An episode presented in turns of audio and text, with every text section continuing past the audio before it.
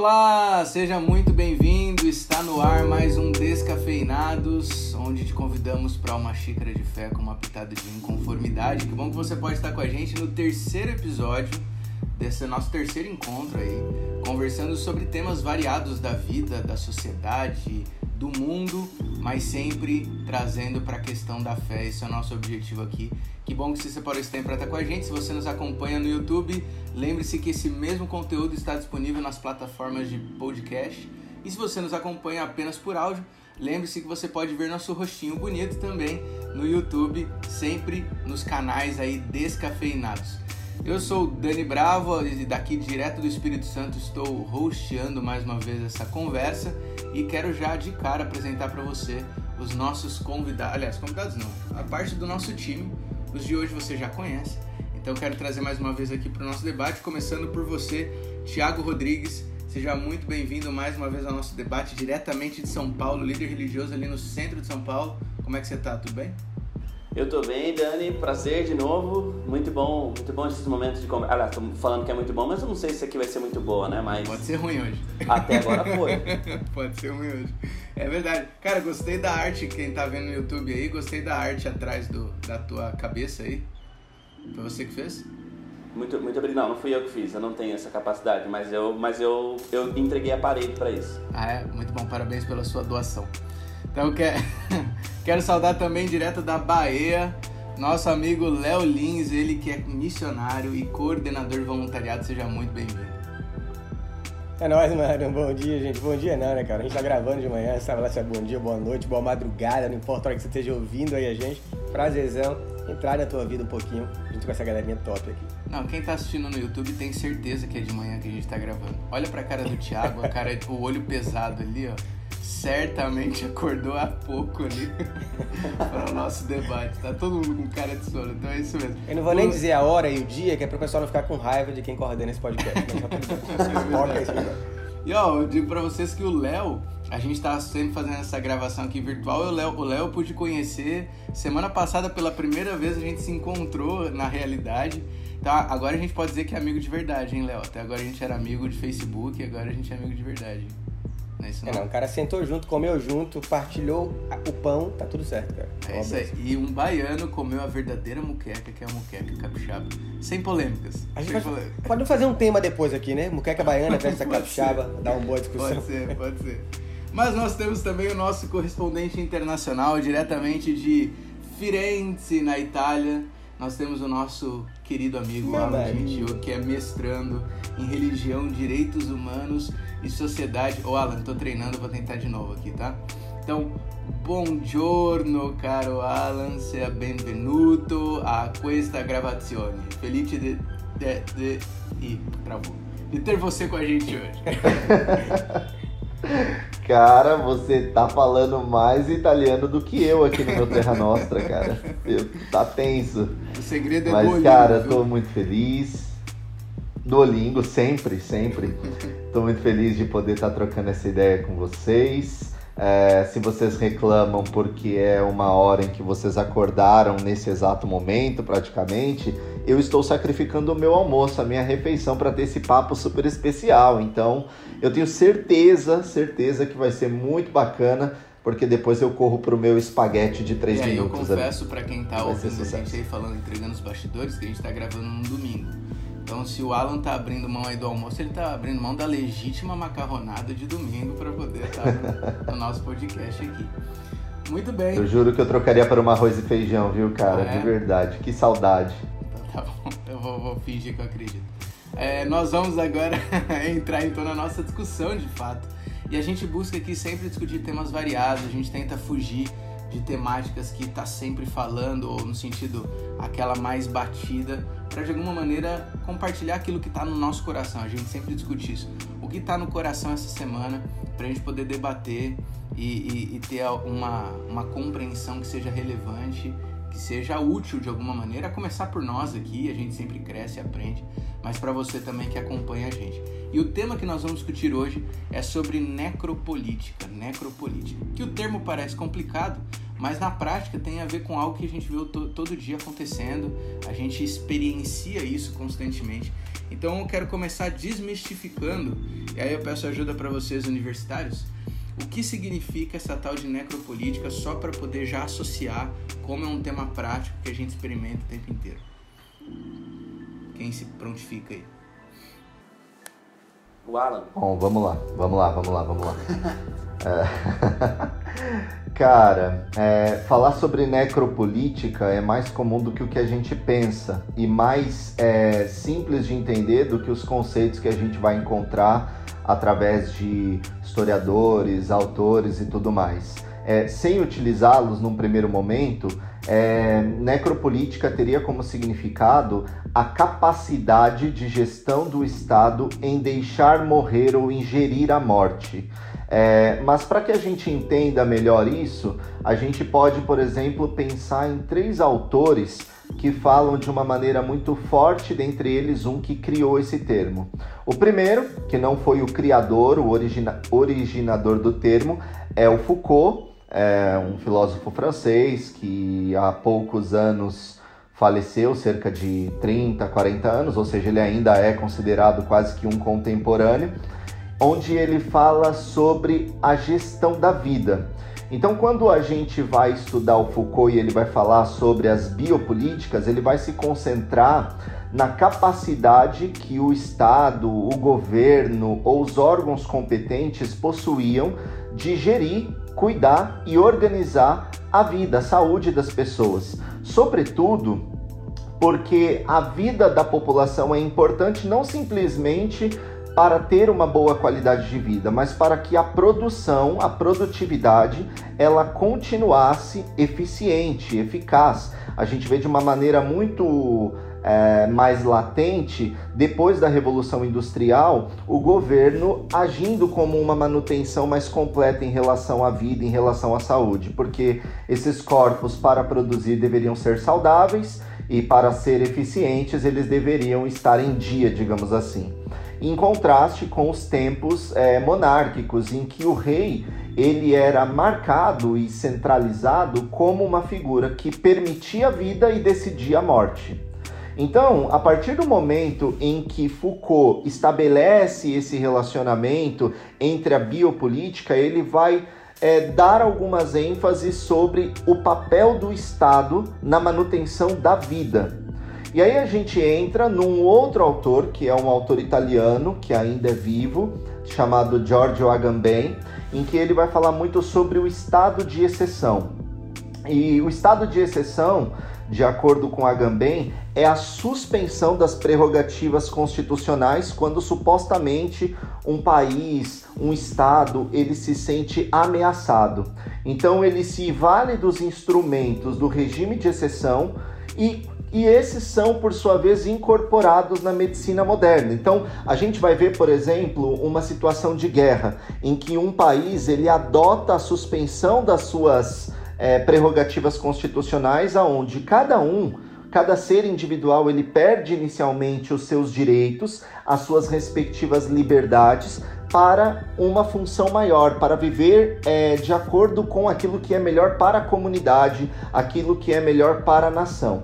E aí acontece alguns tipos de ações, alguns, alguns tipos de comportamentos que reduzem umas pessoas a menores que outras. E a gente vai ver isso, por exemplo, através dos direitos suprimidos. A gente vai ver isso através dos povos que foram escravizados. A gente vai ver isso através das periferias que também podem se encaixar nesse exemplo. A gente vai ver isso nos judeus, num, num contexto de guerra da Alemanha nazista, em que reduz os direitos e acaba adotando isso para privilegiar mais uns do que outros.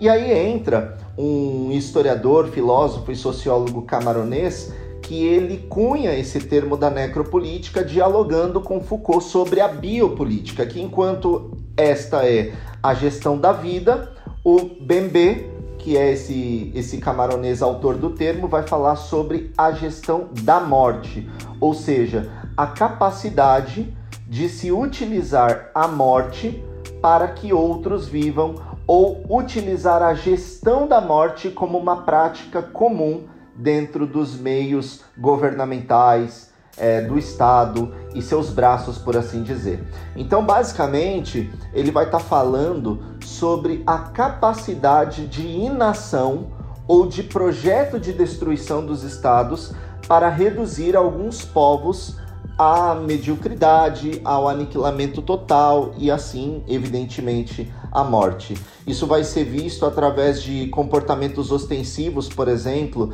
da polícia com relação à atuação em bairros que são mais carentes, em contraste com bairros que são mais elitizados. A gente vai ver esse tipo de comportamento, por exemplo, quando você percebe que através, apesar de todos terem uma saúde pública, ou terem o direito à saúde pública, morrem-se mais pessoas pobres do que ricas.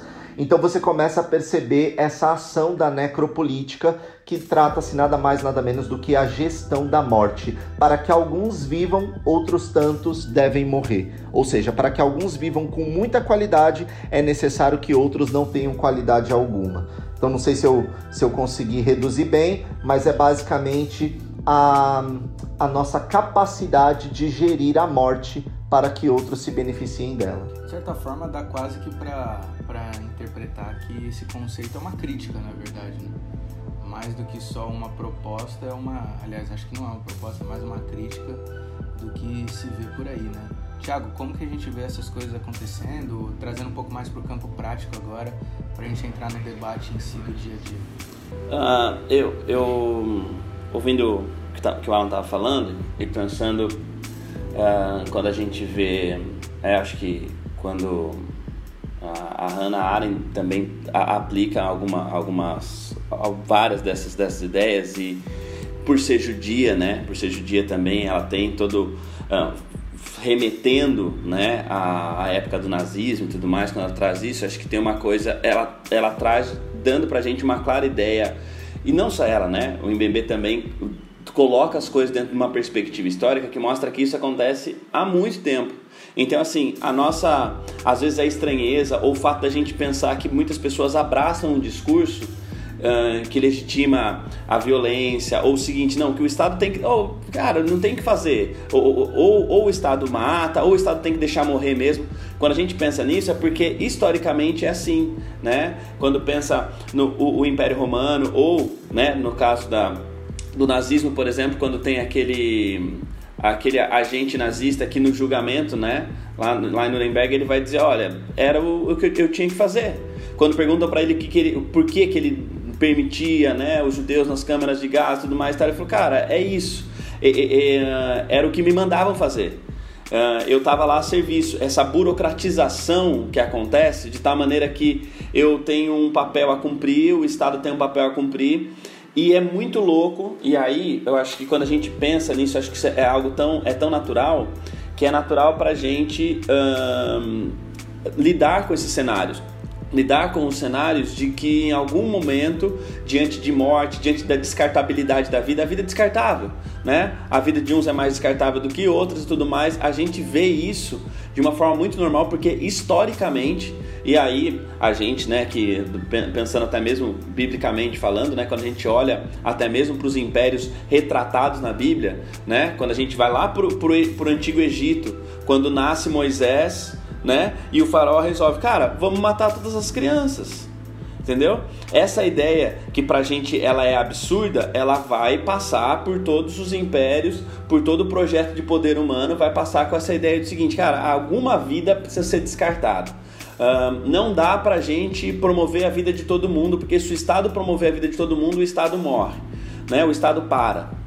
Uh, e aí, obviamente, tem um, um, um, um caminho, e a gente pode pensar em vários várias facetas disso. Mas uh, o que eu acho que é importante a gente trazer daquilo que, que o Alan falou tudo mais é quão normal é isso e como a gente está tão acostumado que é aquela coisa, a gente está tão acostumado que a gente já não vê que existe, uh, que a gente tem, não estamos falando só de Brasil, disso, daquilo, a gente está falando de uma maneira humana né, de, de, de, gerenciar as coisas, de administrar a vida, que como, né, que, que bem como, como ela falou assim, que não é de administrar a vida, né? É de administrar morte, é de pensar, cara, quem é que vai morrer primeiro?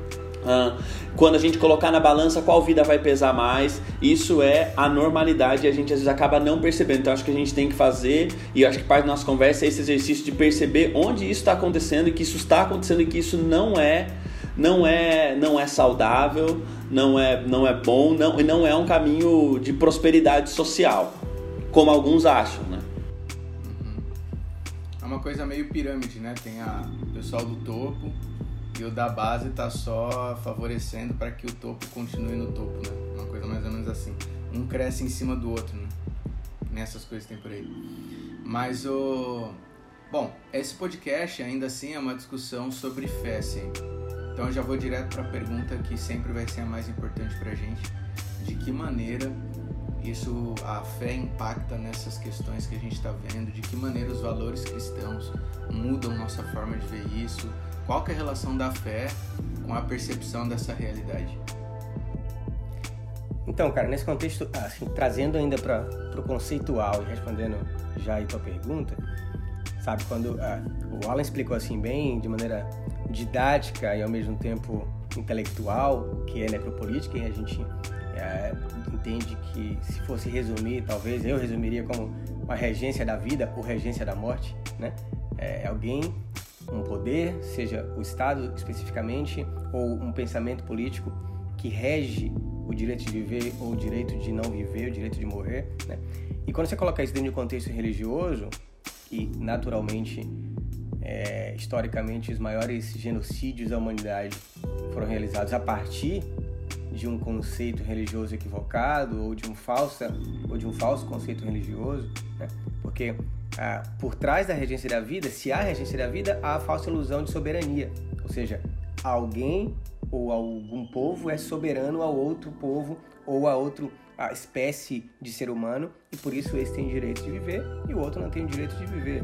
E quando eu coloco esse direito de escolha dentro do contexto religioso, a, a gente embasa uma falsa superioridade. Né? Ah, eu vou dar um exemplo que aparentemente não tem nada a ver com, com o conceito de de necropolítica a partir é, do que a gente está discutindo, mas tem que ver com esse conceito equivocado de, de separação, de quem pode e quem não pode. Eu sou de Salvador, né? Bahia. É, hoje a capital mais negra fora da África, é país gigantesco que é. Eu estou falando país porque parece mesmo ser um país, né? Uma, uma nação ali, quase 4 milhões de pessoas em Salvador, 50% de origem de matriz africana, isso inclui a sua religiosidade. Né? E aí, algum tempo atrás, alguns poucos anos, morreu a mãe Estela de Oxóssi, né?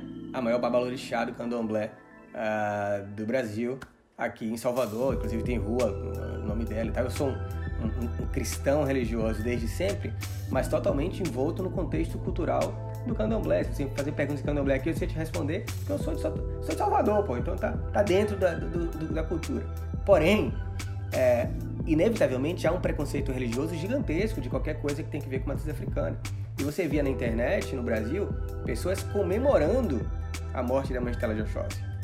Tipo, não, merece morrer mesmo, não sei o que lá, do satanás, do demônio.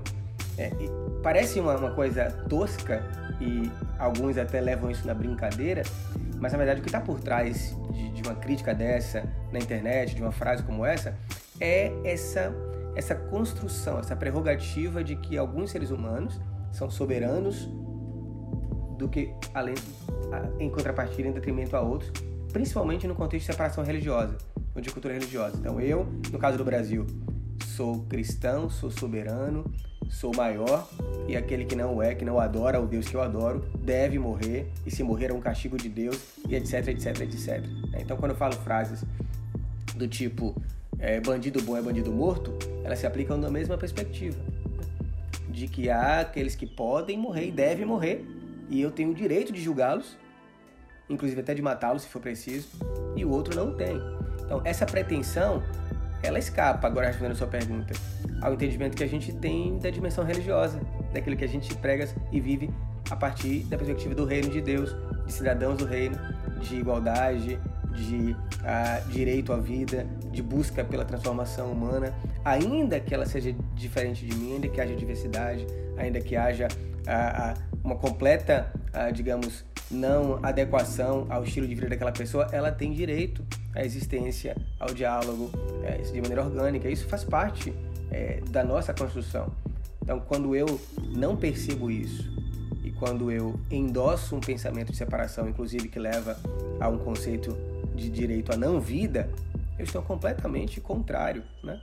É um pensamento colonizador que não tem nada a ver com o pensamento uh, do reino de Deus. E eu só um, indo talvez a gente pensando uh, na nossa relação, né, nessas coisas, com esses assuntos, eu acho que tem uma coisa muito muito importante que a gente fala, né, sobre a gente tem a ideia do respeito à vida e aí indo talvez para uma questão uh, além é que a gente um, o evangelho, o cristianismo, a, religião, e não vamos falar só da nossa, a religião é uma religião, a religião ela tenta ser promotora de vida, ela tenta sempre falar, uh, todas as religiões oferecem alguma resposta, alguma solução para a questão da morte.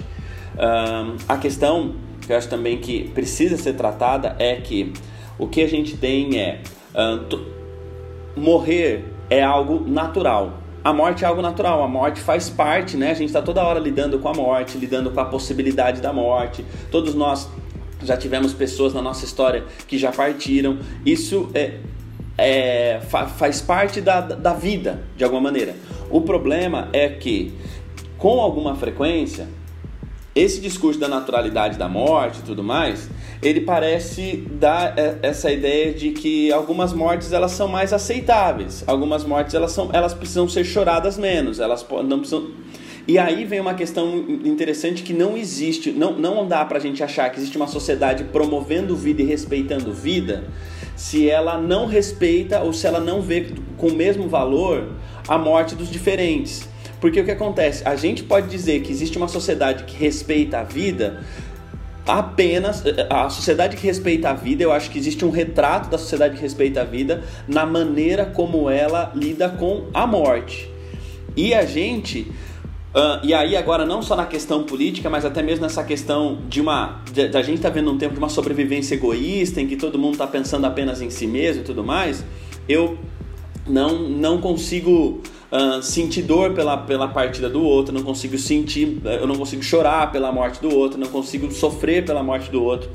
E aí eu acho que existe um, um e, e, o cristianismo, o evangelho vem numa, num chamado diferente, porque o evangelho é exatamente ele ele está pautado nessa ideia da, da compaixão, do sofrer com os que sofrem, do chorar com os que choram.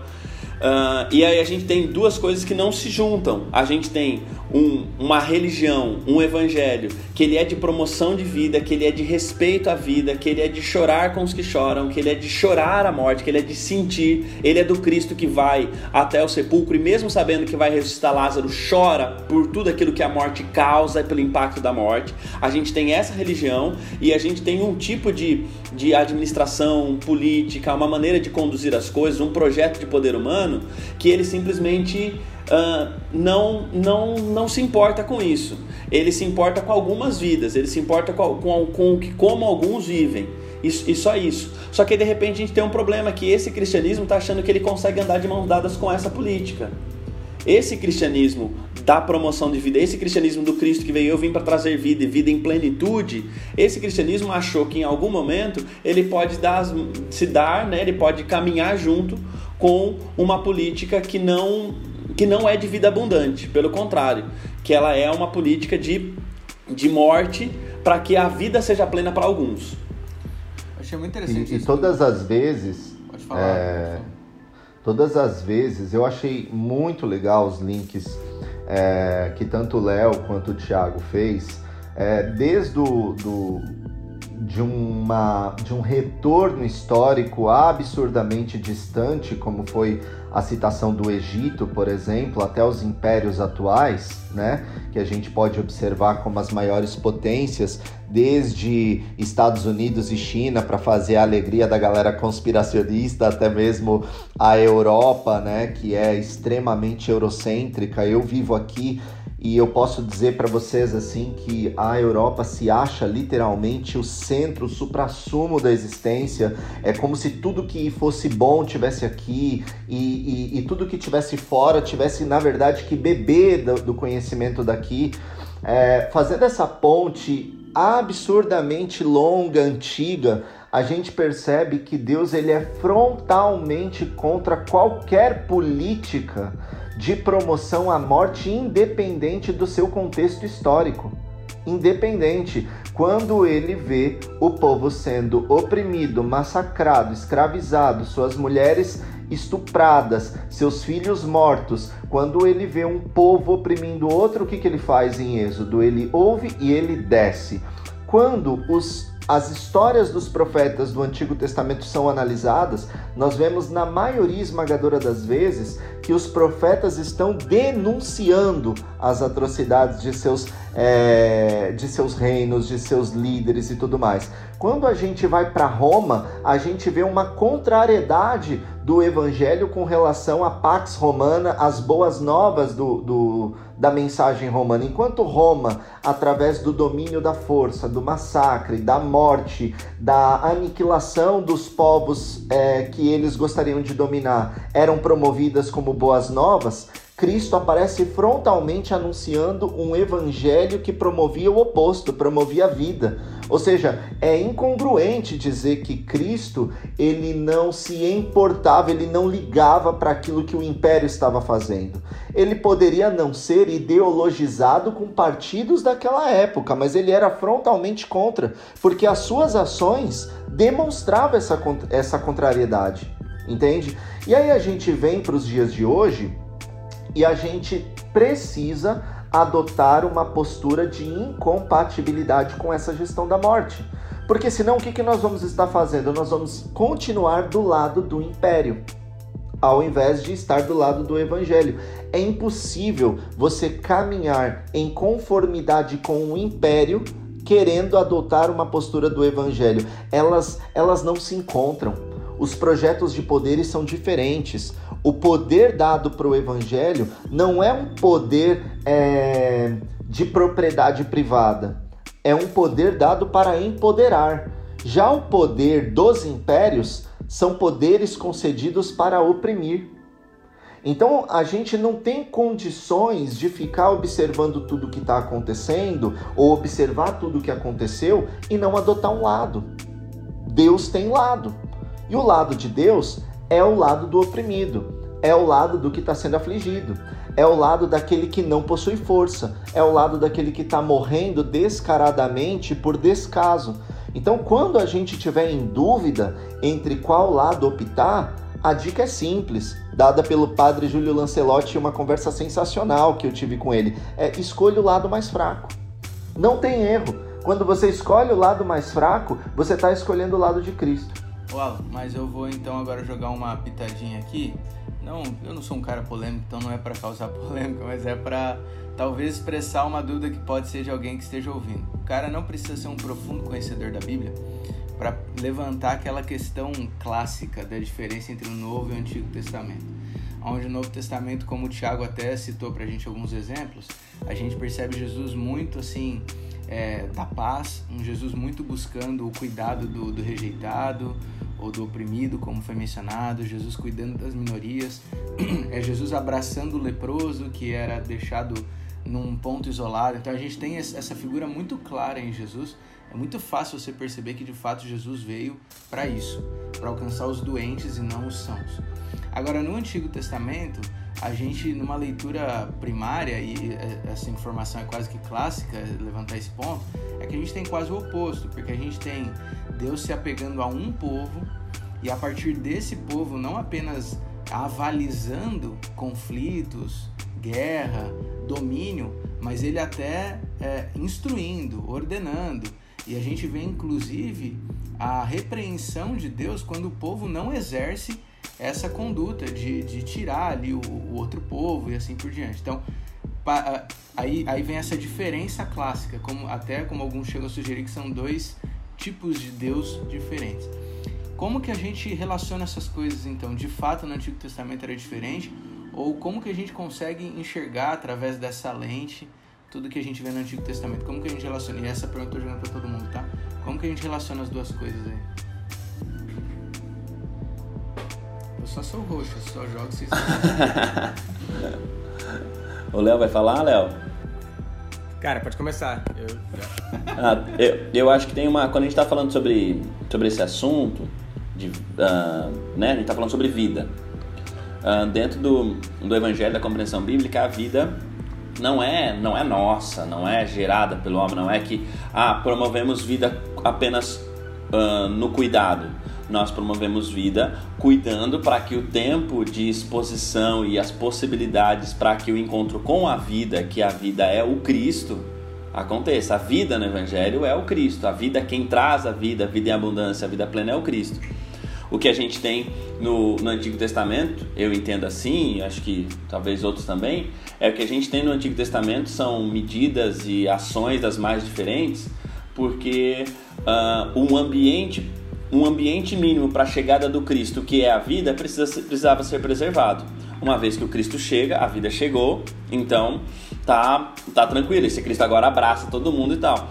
Uh, a gente tem, a gente entende que existem no Antigo Testamento duas agendas andando juntas. Uma agenda de um, de um Deus querendo trazer a salvação e então ele tem um, um plano para trazer essa salvação e essa salvação parte dessa ideia de que precisa existir um ambiente mínimo para a chegada desse, desse Cristo.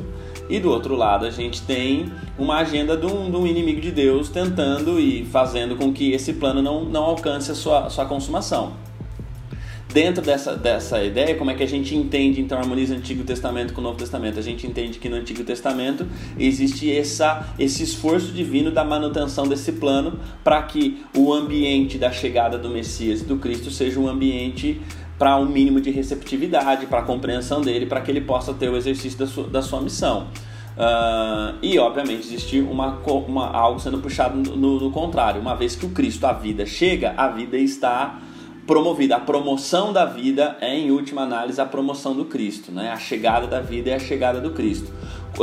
Quando a gente pensa naqueles que estão sendo deixados de lado, estão sendo marginalizados e a morte deles não está sendo vista, não está, sendo, não, não está se importando, não é apenas Uh, no cuidado, né? É porque através do cuidado é manifestada a realidade do Cristo da vida. Então, pelo menos acho que dá para entender assim, não sei. É um então, outro elemento. Outro da... Fala aí, Léo, fala aí, fala aí. Da história aí relacionada a, a, essa coisa da, da necropolítica, política de morte e Deus, né? Porque, obviamente, alguns vão pensar, o que o Dani levantou aí, cara, mas Deus então é o criador da necropolítica, já que ele separou quem tem o direito de viver e quem tem o direito de morrer, e que os pecadores um dia vão todos morrerem. Logo, Deus já colocou a raça é, soberana como o povo de Deus, e todos que não forem não são soberanos e, vão morrer no último dia. É, quando você olha assim de cara, parece que, que dá para ter essa compreensão aí é, bíblica, sobretudo se você olhar alguns acontecimentos no Antigo Testamento. Então, parece, superficialmente. Mas eu desafio qualquer leitor da Bíblia a me mostrar na Bíblia, desde Gênesis, Velho Testamento inteiro, até Apocalipse, entendendo a Bíblia como um todo, uma política de morte divina. Ao contrário disso, você vai encontrar na Bíblia uma política, se é que posso chamar de política, uma promoção total e real à vida, que na prática, dentro do contexto religioso, cristão, ah, de salvação, fez uma troca com a sua própria vida. Ou seja, ao invés de determinar a morte do outro, Deus determinou a sua própria morte em prol da vida do outro. E você vai ver o tempo inteiro no Velho Testamento, mesmo no Velho Testamento, que é o ponto aqui da, da pergunta do em discussão, é um Deus que propõe esse cuidado com a vida, esse cuidado com o outro, essa busca pelo outro, independente dele ser hebreu ou estrangeiro. Pelo contrário, o papel do hebreu deveria ser maior no quesito acolhimento, abraço, cuidado, atenção. É, por exemplo, vou usar aqui Isaías 58, é, que a gente gosta de citar às vezes é, como cristãos, né, e os mais reformadores aí, não, porque nós somos chamados para ser reparadores de brechas, né, Isaías 58, 12. E nós temos que reparar a verdade, levar a, a, as, as veredas à justiça e tal, não sei o quê. Por isso tem que falar mesmo a verdade na cara e dizer que bandido bom é bandido morto. O cara inverte o negócio.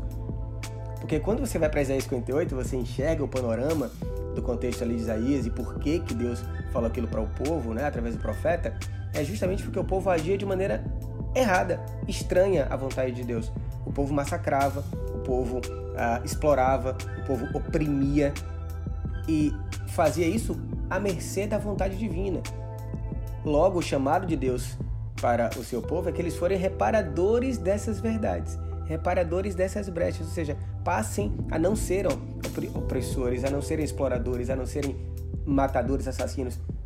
Vivam como eu gostaria que vocês vivessem, porque esse é a verdadeira adoração, esse é o verdadeiro jejum, essa é a verdadeira reparação de brechas. Brechas muito mais ideológicas e, e, e, e de pensamento do que de atitudes corriqueiras de ritual religioso ou de práticas religiosas que as pessoas podem ver.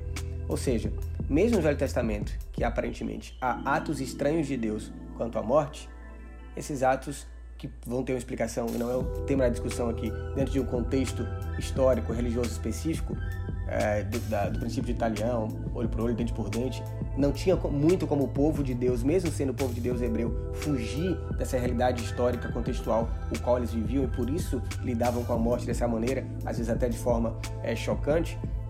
A gente vê casos isolados aí, na Abiú, há casos que Deus mesmo exterminou, aparentemente ali na Bíblia, né? Então, mas trazendo para o panorama macro, não, não, dá, não se sustenta uma defesa de que existe um Deus da morte. O Deus é o Deus da vida em todos os contextos.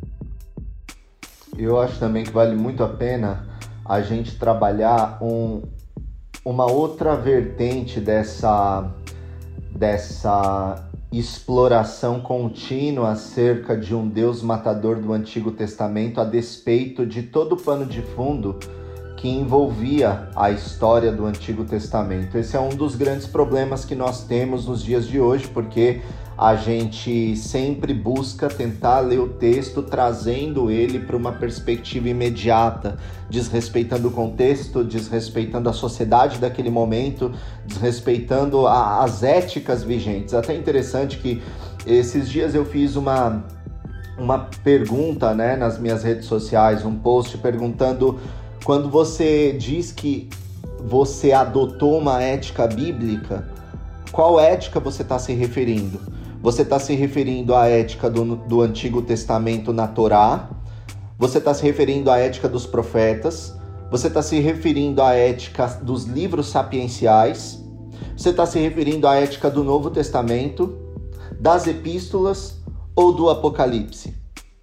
Porque quando você vai falar sobre a ética bíblica, você vai perceber que a ética bíblica não é monolítica.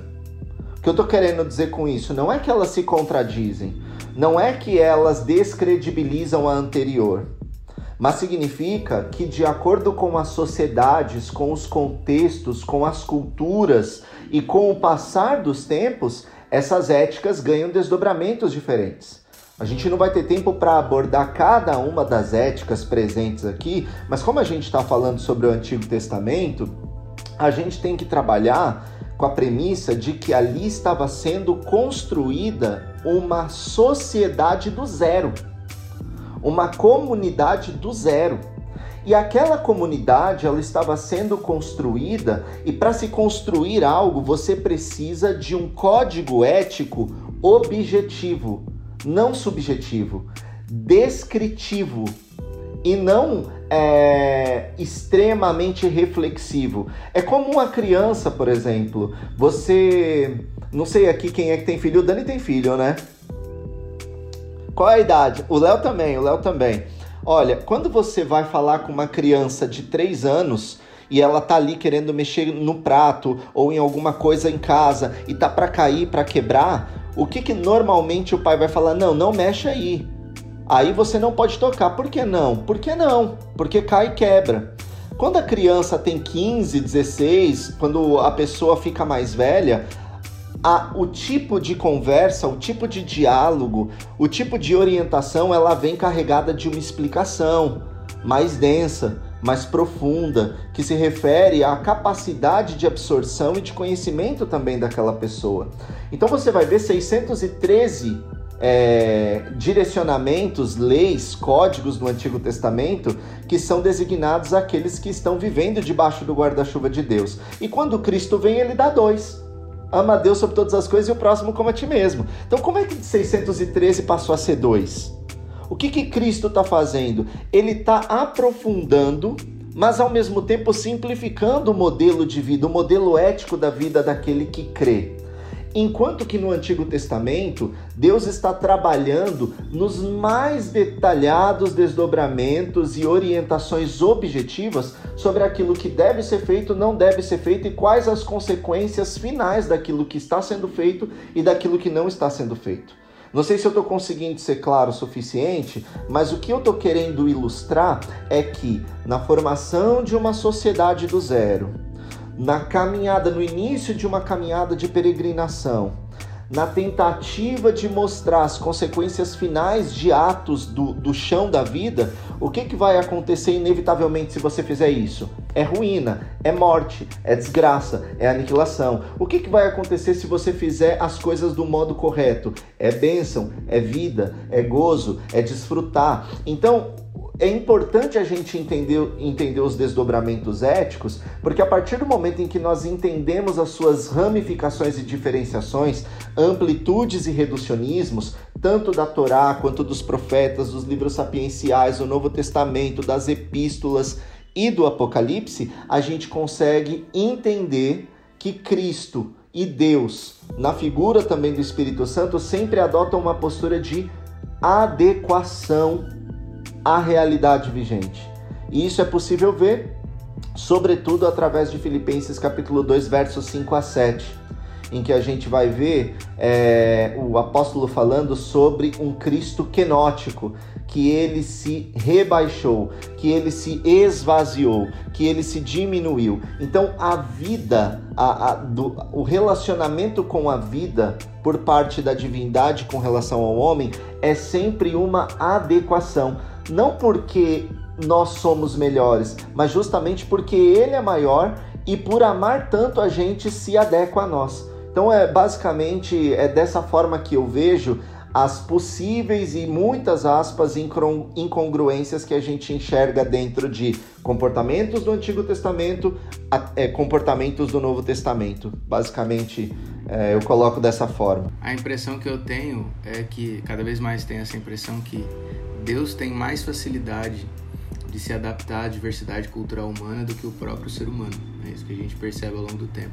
Pessoal, a gente já tem, tem que entrar na reta final aqui, nosso tempo foi embora. Antes da gente entrar na, no último ponto, que eu gostaria de é, ler alguns versos da Bíblia aí, para a gente poder sempre fechar dessa maneira, tem uma última pergunta que eu, tá na minha cabeça que eu não queria abrir mão de fazer ela, mas de maneira mais objetiva, tá? Porque a gente falou e vocês compartilharam com a gente a diferença dos valores que a Bíblia traz com relação à vida, a, a forma como se lida hoje. E o que mais me chamou a atenção na fala de vocês é justamente a mostra da realidade de que Cristo defendia uma forma de, de lidar com as diferenças, com o oprimido, com o ser humano como um todo, e a maneira como o próprio cristianismo defende hoje. Então hoje a gente tem muitas pessoas que valorizam o cristianismo a, a assim, a, de levantar a bandeira com orgulho e tem um comportamento completamente diferente desse que foi descrito de Jesus. Então a minha pergunta é: em que momento essa chave virou? Em que momento a gente deixou de ter esse discurso é, inclusivo de Jesus, dos apóstolos, de cuidar das pessoas que estão necessidade, de dividir o dinheiro da casa, dividir o pão, como a gente vê lá em Atos, até a, o cristianismo que a gente tem hoje, que é quase um, vou usar a expressão que o Léo usou lá atrás, mais de colonizador do que de, de cristianismo como um todo. Em que momento essa chave virou? Vocês conseguem identificar? Cara, eu não sei se um momento histórico específico, né? Eu, eu posso dizer assim, eu vivi um período uh, da minha vida uh, trabalhando na Ásia e você ganha alguns conceitos orientais muito claros e que você consegue enxergar os parâmetros bíblicos de um contexto é, oriental ali, né? Toda, toda a Bíblia praticamente, o, o, o escopo ético, contextual, é, filosófico é oriental. Então, as religiões orientais o cristianismo também o é, né? A gente não consegue parar para refletir sobre isso, mas também o é. É de uma religião que tem que ver com a vida, ou seja, a, a minha vida ela rege a, a minha religiosidade e vice-versa. A minha religiosidade também rege a minha vida. O que eu quero dizer, a gente conseguiu no Ocidente fazer algo que não é bíblico, que é fazer uma separação entre a vida e a religião.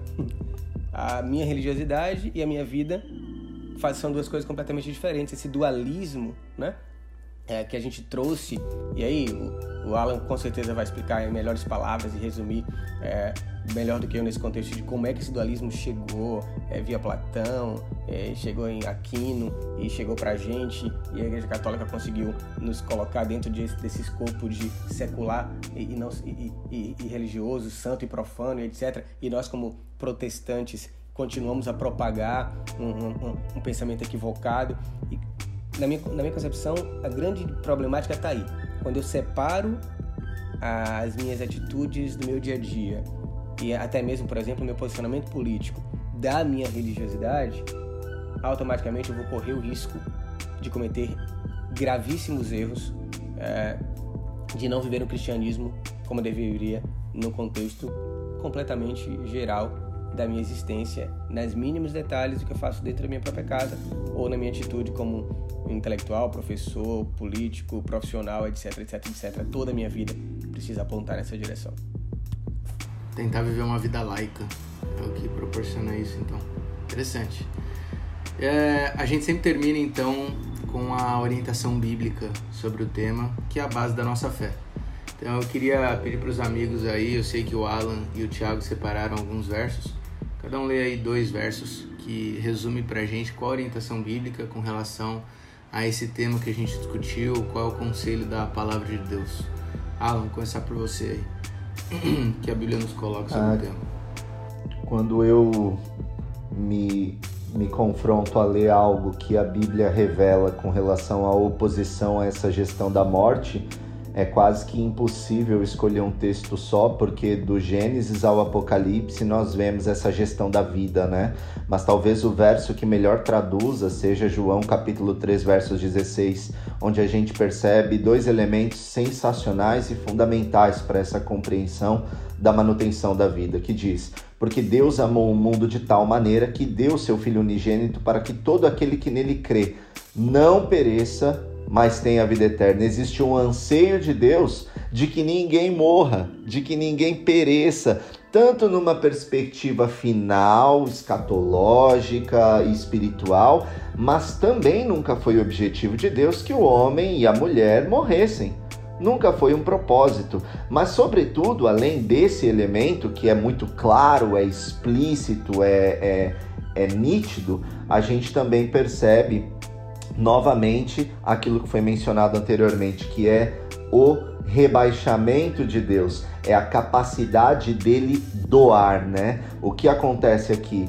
Deus amou o mundo e por isso ele deu. Então, Cristo vem e o clímax do rebaixamento de Cristo é quando ele morre na cruz para nos salvar. Todos nós sabemos disso.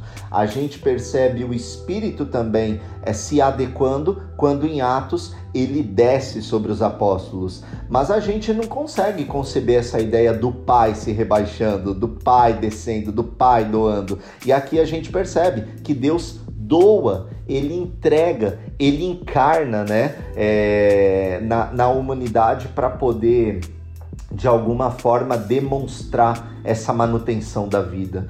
Então, para mim, esses dois elementos desse texto são os mais notáveis, assim, a, vontade absurda de Deus de que o homem não pereça e a abnegação ou rebaixamento, que é a kenosis de Deus em dar, em doar. Veja, isso é, é, é sensacional mexe comigo, me arrepia e por isso esse verso para mim faz muito sentido dentro desse contexto. Uh, eu, é, acho que é muito disso aí que a Ana falou e só um texto que acho que quando Zacarias se volta para Zorobabel, né? Um, pós, pós exílio babilônico, né? nesse retorno do povo para Jerusalém, ele vai estar diante de um líder político E ele diz, olha assim, diz a palavra do Senhor a Zorobabel, Zacarias 4:6, não é por força nem por violência, mas pelo meu espírito, assim diz o Senhor.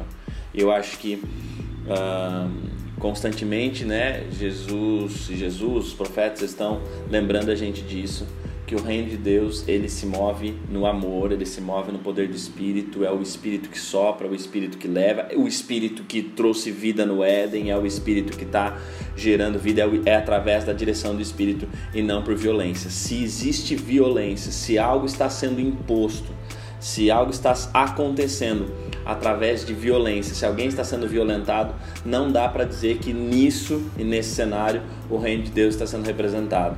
Então a gente precisa ter isso em mente quando a gente olha para o nosso cenário, a gente olha para aquilo que está acontecendo à nossa volta e entender não cabe no mesmo abraço, não cabe no mesmo abraço o evangelho de Cristo e um projeto de poder humano. Não cabe no mesmo abraço. Eu escolho um, eu escolho outro. Muito bom. A gente vai terminar então. Queria deixar a oportunidade aí, embora na verdade já foi feito, mas se alguém quiser dar uma consideração final aí pra gente poder concluir e a gente Eu já fiz a minha. cara, eu vou trazer só pro nosso, vou trazer só pro tema do podcast, cara. Seja um descafeinado, né? Esteja disposto a desconstruir os seus conceitos baseados em Romanos 12, 1 e 2. Não vos conformeis com esse século, não entre no molde é, estético, ético desse século, sabe? A gente está aqui tentando levar você, essa galerinha, a justamente pensar junto com a gente de como a gente pode, sabe, tirar alguns conceitos, derrubar algumas construções e construir uma construção muito mais fundamentada no reino, na verdade, porque essa realmente liberta. É isso. Léo já fez o fechamento que ia fazer até com o bordãozinho. Então, obrigado por ter participado com a gente. Espero que você tenha gostado ou aprendido como eu aprendi aqui nesse debate de hoje. E em breve estaremos novamente com mais um tema. Até a próxima. Valeu.